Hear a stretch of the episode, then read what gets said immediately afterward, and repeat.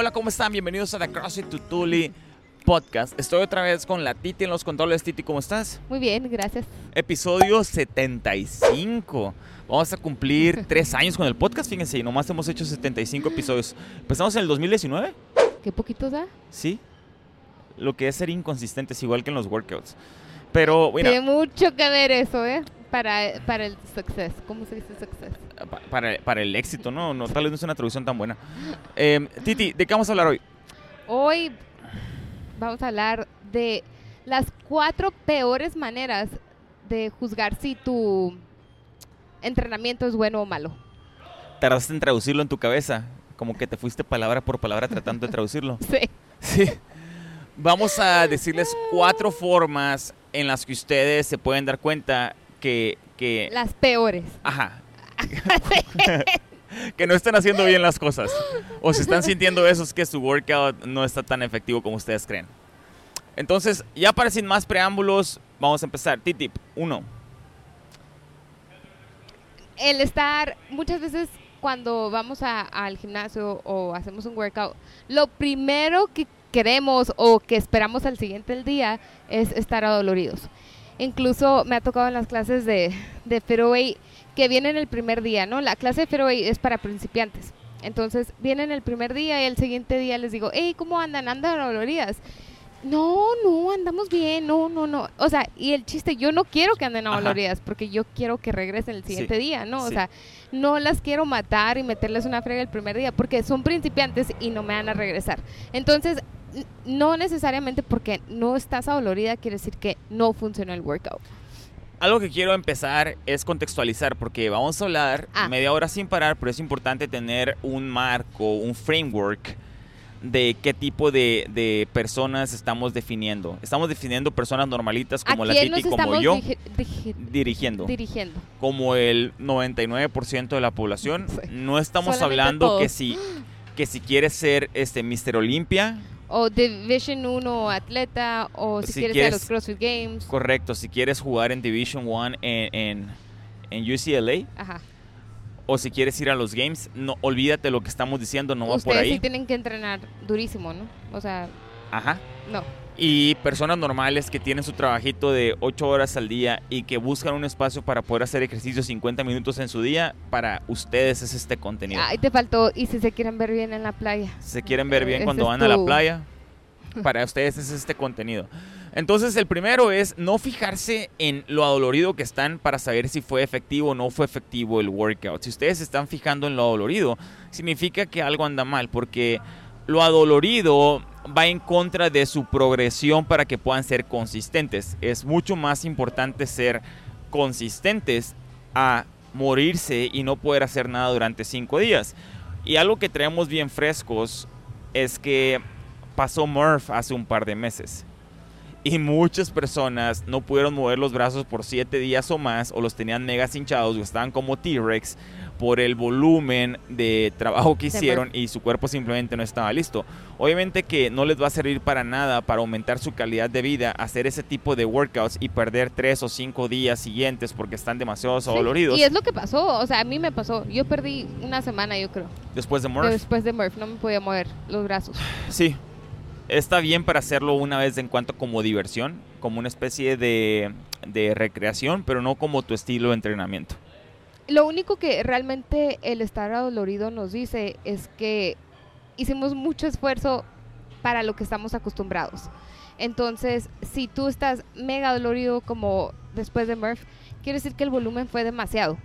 Es todo lo que te va a decir. Y la verdad, ¿qué causa cuando estamos doloridos? Muscle damage. Sí, pero ¿qué causa? Al siguiente día, o sea, tú no te puedes mover, o sea, te sientas en el baño, te duele, no traes ganas de hacer nada, incluso yo creo que te quedas sentado más tiempo por tal de no sentirte dolorido, o Sí. sea, por tal de no pararte. Entonces, ahí realmente estás reduciendo este tu calidad, no no estás reduciendo tu calidad de vida, pero sí tu actividad física. No está siendo funcional. Que si estuvieran tus, tus nietos o tus hijos y quieres ir al parque, pues estás bien dolorido, Sí. no vas a poder hacer. O sea, ¿que ¿de qué te sirve venir al gimnasio si no vas a poder jugar en el momento donde más lo necesitas? Sí, a mí me pasó después de Murph que, o sea, no quería cargar a la Dana. No quería cargar a la Dana, era así que camina, porque no, no quería cargarla. Entonces lo que produce el- lo que produce su cuerpo para que estén adoloridos, o la- el causante, esa es la palabra. El causante por el que están adoloridos es que hubo una, un maltrato, como que hubo un daño hacia sus músculos, hubo muscle damage, y eso hizo que pues se tengan que reparar esos musculitos que trabajaron y que estén adoloridos después. Recuerden que si ustedes son atletas profesionales, van a estar adoloridos por la intensidad que aplican en sus workouts, pero la recuperación de los atletas profesionales es muy diferente a la nuestra, porque ellos aparte de tener gente terapeuta que les ayuda con fisioterapia ajá. diaria, tienen este nutrólogos y tienen su alimentación ya lista con macronutrientes y porciones listas para que se recuperen también, tienen sus horas de sueño bien establecidas. Aparte de eso, eh, no se les olvide de los suplementos que utilizan, por no decir los clandestinos, para, para poder aguantar esa clase de trabajo. Y no nos vayamos tan lejos. O sea, el mundo de bodybuilding no está regulado exactamente por lo mismo. Deja tu bodybuilding. Ahorita en CrossFit am, acaban de salir los los ah, los equipos que ganaron la Copa del Sur, creo que es la que fue en Brasil, así Ajá. se llamaba. No, no sé cómo, pero Ah, sí bueno, sé cuál dices. O sea, total, los cinco equipos que iban a ir a los games no van a ir a los games porque Ah, todos lo- salieron ¿En serio? sucios. Los cinco Ajá. equipos, el top 5 Y salió entonces, sucio. eh, ajá, ¡A la madre! Entonces ahorita hay un problema porque no saben quién va a ir a los games, pues porque en el momento no probaron a los cinco de abajo. O sea, se van a ir, imagínate, el 6, 7, 8, 9 y 10. y no los probaron. vez, y ajá. tal vez estaban chochados.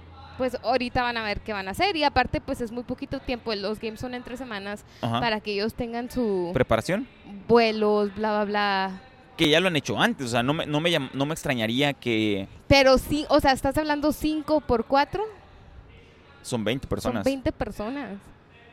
Y todos salieron dopados. Todos salieron dopados. O sea, no sé si ¿Y los todos, individuales? pero no sé, espérame, no sé si cada individual hacen test a cada individual o como que agarran a uno aleatorio del equipo. No, la verdad no sé ahí, ¿eh? O sea, desconozco. Pero sería todavía más baja la probabilidad para que salieran chochados. Porque si nomás le hacen prueba a Sí, uno de cuatro. pobrecito, no, qué mala suerte. A la madre.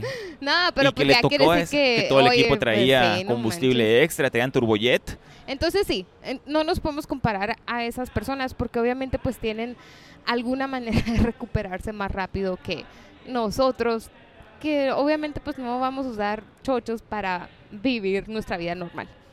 No, no es necesario. Aparte, ellos tienen su, su comida dependiendo de eso. O sea, si ellos no.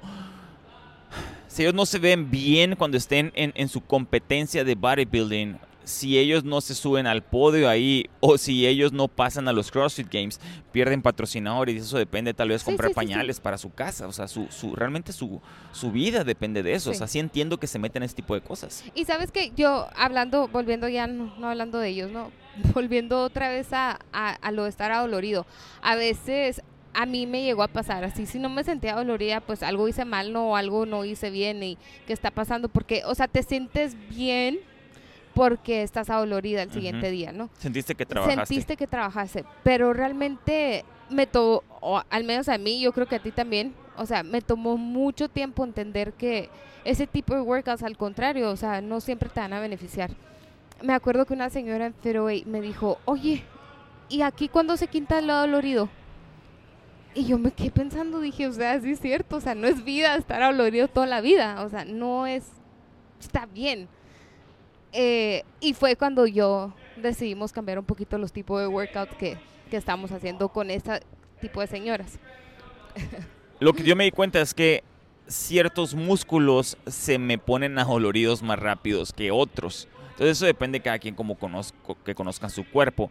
Pero cuando yo hacía trabajos como RDLs, que eran muy, eh, muy taxificantes para los hamstrings, eh, amanecía muy adolorido, estúpidamente adolorido al día siguiente, no importa la carga de trabajo. Entonces empecé a seccionar cuándo y con qué tipo de carga hacer ese tipo de movimientos para evitar estar adolorido, poder ser funcional. Y, y no nos tomen a mal, o sea, mm, el estar dolorido tampoco es a la madre, no está mal que estoy dolorido. No, o sea, a veces es inevitable, como lo dije, creo que ya lo dije, este, especialmente si estás haciendo algún ejercicio nuevo que no has hecho, que últimamente en las clases hemos estado cambiando los workouts, poniendo movimientos diferentes en donde a lo mejor vas a sentirte dolorido porque nunca lo habías hecho. Entonces, tampoco lo satanicen. Eh, tu cuerpo va a tener una adaptación a un estímulo nuevo y después va a compensar. Esa es una curva que es, o sea, es normal y es natural y todos lo hacemos. Ahora, okay, el tema de lo dolorido en paz. El siguiente está buenísimo por las aplicaciones que tiene. Venga, Titi, ¿cuál es? Sudor. Sudor, el sudar. El sudar, güey. O sea, el que, el que digas, veme la camiseta, güey, estuvo, sudió un chingo. Y, y fíjate, en lo personal a mí nunca me ha molestado porque yo soy de las personas que casi no sudo. O sea, el Dani y yo podemos hacer el mismo workout, él está empapado literal. exprime su camiseta y yo así como que qué pedo. o sea, yo no, pues así, una gotita. Este, entonces ahí también va a depender mucho de cada persona. Eh, este, hay personas que con subir dos escaleras están sudando. Eh, entonces no hay manera de de decir que fue un buen workout si no sudaste. Muchas veces los buenos workouts que van a tener más efecto y que te van a beneficiar más son los que menos sudas, ¿no? Como los de strength training. Imagínense que es como, como un retorno a la inversión. O sea, el trabajo de resistencia que, que lo dice la Teacher Strength Training es el que más nos va a dar un porcentaje de retorno a su inversión con el menor riesgo. Es como si le metieran dineros a CETES en vez de tener una acción volátil como la de Pelotón, por ejemplo. Algo que mencionó Matt Fraser en su libro es acerca que él le cae gordo estar sudando. Y él trata de controlar la temperatura, de su cuerpo de diferentes formas porque él conoce la genética de su cuerpo y cómo es propenso a sobrecalentarse. Y, es a lo que quiero llegar. El sudor no te está diciendo otra cosa más que te está sobrecalentando. O sea, vas a llegar a un punto donde se te va a quemar el radiador, güey. Ah, punto, se acabó. Mm, ajá. Y no quiero escucharme hater con esto que voy a decir, pero muchas pero veces... Pero sí, o sea... pero sí. Cuando van a una clase de cycling que salen obviamente sudando, eh, tiene que ver mucho que están en un cuartito, 10 cuerpos con todo el calor humano ahí, este, más un mini split chiquito para ese 10 cuerpos que están generando calor. Sí. Este, y todo el aliento ahí. Entonces, sí van a sudar, pero no quiere decir que va a tener mucho beneficio ese esos 60 minutos de cardio que se aventaron, ¿no? Es que ustedes pueden sudar cambiando una llanta. O sea, si ustedes están con ropa de vestir y les toca pararse en el freeway a cambiar la llanta, van a terminar empapadísimos. Y no por eso significa que van a tener un buen workout. Igual si ustedes se pueden hacer sombra y están boxeando y se pueden hacer sombra 60 minutos, van a sudar como locos. Pero ¿qué les va a agregar más valor a su fitness? ¿Les va a agregar más valor hacer sombra 60 minutos? ¿O les va a agregar más valor tener tres rounds de forcejeo con un humano enfrente donde estás haciendo resistencia que en el jaloneo como lo hacen tal vez en Jiu-Jitsu? O sea, estoy completamente seguro que ah, los tres rounds de, de trabajo en el piso corrolando con una persona es mucho más que hacer sombra. Y no estoy tirando shade a los que hacen box y los que hacen sombra. Es simplemente el sudar no significa que tu workout está siendo efectivo o no está siendo efectivo. Nosotros tenemos eh, ciertas clasificaciones de diferentes tipos de workouts y uno de ellos le llamamos sweat. Precisamente le llamamos sudor. Y lo hacemos porque es una relación fácil que tienen las personas con que sudar es cardio y más o menos es el tipo de ritmo cardíaco que estamos buscando en el cual eh, estén haciendo ese workout, donde lo que queremos es 65% de esfuerzo sostenible durante los 30 o 45 minutos que dure ese workout. Al hacerlo sostenible por ese tiempo estamos pegándole a la al beneficio cardiorrespiratorio para trabajar en su endurance. Entonces, si el propósito de sudar está planeado en trabajar tus canales de energía, entonces, pues, ok, este, va a tener mucho provecho, para tu fitness. Pero si el objetivo de sudar no está relacionado a un programa donde estés trabajando canales de energía y nomás subes por sudar, entonces no hay ningún beneficio o valor extra para tu fitness y esto creo que ya lo hemos mencionado bastantes veces en otros podcasts. Voy a volver otra vez a lo del... Voy a decir spinning, no tengo nada en contra de las de cycling, pero como que ahorita está de moda y por eso. Este, lo de, lo de cycling, ¿no? Hay muchas personas que van por primera vez que nunca habían hecho nada en su vida y van a unas clases de cycling y a la madre, es el mejor ejercicio que he hecho, bajé de peso, llevo 20 libras, bla, bla, lo mejor. Pero créeme que va a llegar a, como dice Dani, un momento que se va a adaptar ese cuerpo a hacer cycling y ya no va a cambiar de ahí. O sea, ahí se va a quedar, ahí se va a estancar, ya no va a bajar 20 libras más. Sí, este.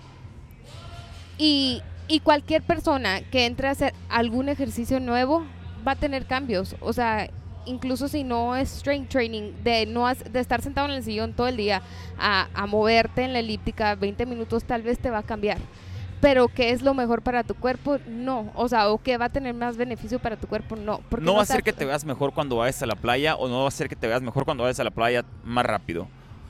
¿No les ha tocado a ustedes cuando iban al gimnasio tradicional Globo Gym que veían a la misma persona a las 5 de la mañana destrozando la elíptica o a las 6 de la tarde pegándole durísimo a la caminadora con inclinación y la chingada y sudando hasta te daba asco ponerte enseguida porque te salpicaba? Y luego de repente pasaron siete años y ves, al cabrón igualito. O sea, sí, tal vez lo ves un poquito más delgado, pero ni sus piernas están más bonitas, ni sus brazos están definidos, ni su abdomen está marcado, ni se diga plano, etcétera, etcétera.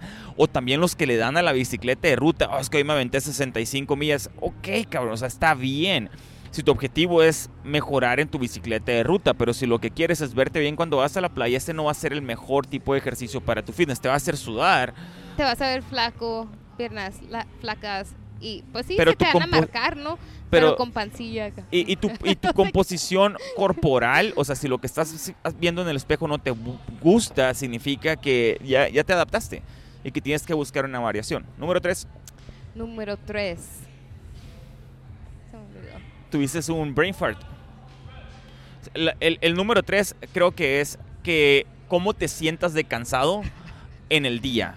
O sea, que cuando tú hiciste ese ejercicio no estés destrozado y no te sientas así como que ah, me pasó por encima un tren. A veces cuando hacemos una sesión de entrenamiento, duras desde las 2 de la tarde que acabas de comer muerto y liquidado y no logras recuperarte y dices a la madre, ¿por qué me siento así? Y, y, dices, ah, es que hice ejercicio y le pegué durísimo al back squat y por eso estoy muerto. Yo digo que hay que juntar el, el, el 3 y el 4 porque el 3 era era qué tan difícil está el workout. De esos ah, workouts que ese tema es buenísimo para el tema de CrossFit. O sea, el tema de CrossFit ese te lo va a hacer pedazos.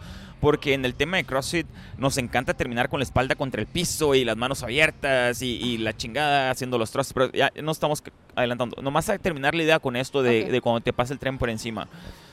Entonces, tú te sientes así como que estás drenado de energía y dices, ah, que hice back squat bien duro y remé y luego salí a correr 57 millas, por eso me siento así lo que va a pasar es que al día siguiente tu cuerpo no va a poder recuperarse de ese tipo de esfuerzo que tuviste y lo vas a arrastrar a tu sesión de ejercicio también.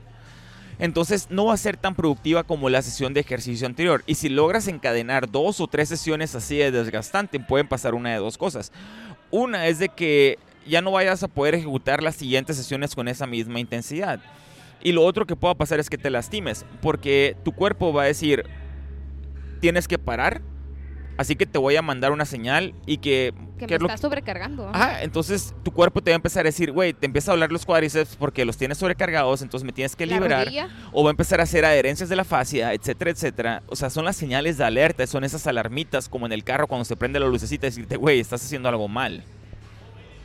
Eh, y entonces, y, ok, volvemos a lo mismo, ¿no? O sea, muchas veces sí nos queremos sentir cansados después de un workout, pero también todo va a estar en la consistencia. ¿Consistencia? Sí. En la consistencia de que también tu día a día esté bien. Por ejemplo, que tú estés durmiendo bien, que tú estés comiendo bien. Eso, todos esos factores van a involucrar a cómo tú te sientas tú el siguiente día acerca de qué tan duro estuvo el workout, a veces sentimos ese orgullo de que, ah, hoy estuvo durísimo, hicimos deadlift con 405 libras, ándale, este fue un WOD matador. Y, están felices así poniendo porque no pudieron terminar dentro del tank, pero les salieron dos muscle ups.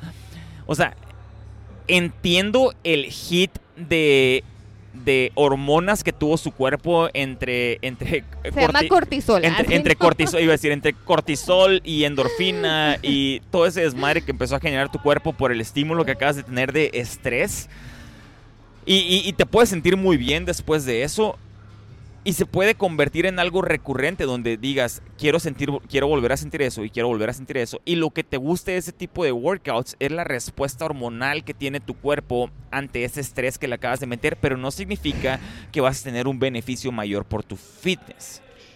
O sea, yo se los puedo afirmar. Puedes tener a, a una persona que viene al gimnasio y bueno, que va a un gimnasio X, ¿no? De CrossFit y hace un wood matador. Hace un wood matador, pero luego ya no va dos días. Y luego hace otro wood matador el siguiente día porque pues ya faltó dos y se siente mal y tiene que hacer un wood matador. y luego ya falta y ya va hasta el siguiente lunes. Y te puedo poner a otra persona que viene y hace bicep curls y hace row y no hace wood matadores, Y hace sino strict pull-ups y hace burpees con sit-ups. Ajá, Ajá. pero es constante y viene lunes, martes, miércoles y jue- jueves y viernes y hasta el sábado ando activa con sus hijos. O sea, esa persona, créeme que va a tener mejor calidad de vida que la persona que hace dos wood matadores o tres wood matadores, incluso cinco wood matadores toda la semana, porque estoy segura que el sábado y el domingo no se pueden ni mover.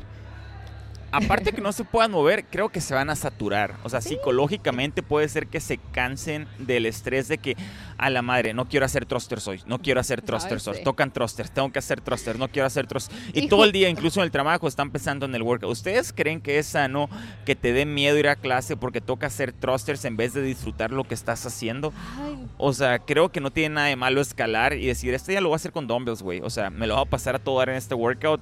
Voy a trabajar en la forma, el movimiento. Voy a sentir los hombros cuando se extienden. No voy a tratar de utilizar tanto mi cadera para trabajar más mis piernas, etcétera, etcétera. Y, y, y, y quitarle el afecto psicológico que hay a ese tipo de retos con los workouts.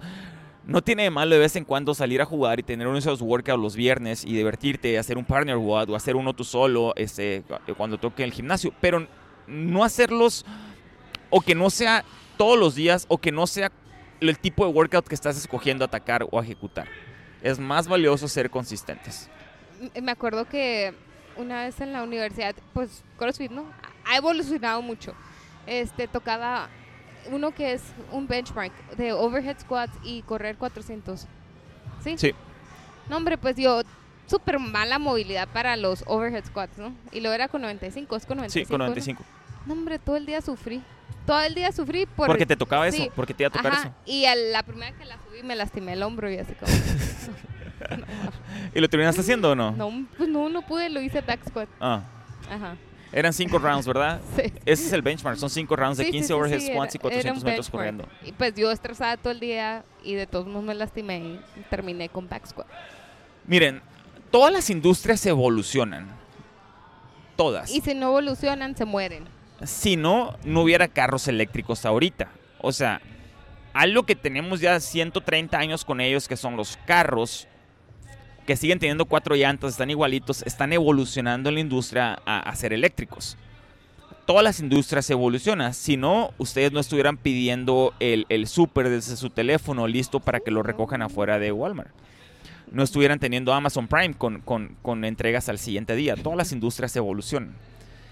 El mundo de fitness evoluciona también junto con todas las industrias, pero en específico el mundo de CrossFit.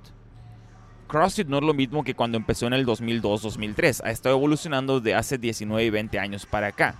Así que los que son de corazón puro y que digan, no, es que eh, el workout original que fundó Green Glassman, papá, te ca-". no señores. Lo que están buscando es, espero yo, aumentar su calidad de vida. Y acuérdense que en sus inicios CrossFit era un programa de elite. Era para ser fitness elite. Era, era Elite, Forging ajá, Elite. Forging Elite Fitness. Y ha estado evolucionando y han estado cambiando la... Pero incluso bien curado, porque acuérdate que en los últimos tiempos de, de Greg Glassman, o sea, en los últimos am, games, él ya, era- o sea, le cagaba ir a los a ver a Sí, los atletas, o sea, o sea, él dijo que no, los CrossFit no eran los games. Yo siempre lo he dicho, que CrossFit se equivocó en manejar la misma marca de los CrossFit Games y de CrossFit como Sí. metodología, que debió haber de hecho este, CrossFit como metodología y que los CrossFit Games se llamaran este, la batalla campal o que se llamara cualquier otra cosa que no dijera CrossFit. Em, ya, ya cerrando con el tema, CrossFit se ha encargado no de diluir, pero se ha cambiado de cambiar y adaptar el mensaje para abarcar otro tipo de población y estoy con ellos. Creo que esa es la respuesta correcta para que este modelo de fitness tenga de Sí. perdido un modelo de negocio que sea exitoso. Señores, si les ha gustado el contenido de este episodio de episodios anteriores, por favor, ayúdenos a compartirlo. Lo único que tienen que hacer es tomar un screenshot en este momento y por favor póngalos en sus redes sociales. Ya casi cumplimos tres años con el podcast. Muchas gracias por habernos escuchado y nos vemos la próxima semana en The CrossFit Tutuli Podcast. Gracias. ¿Cuándo los- en septiembre. Creo que el 19 de septiembre fue el primer episodio. Bye. Bye.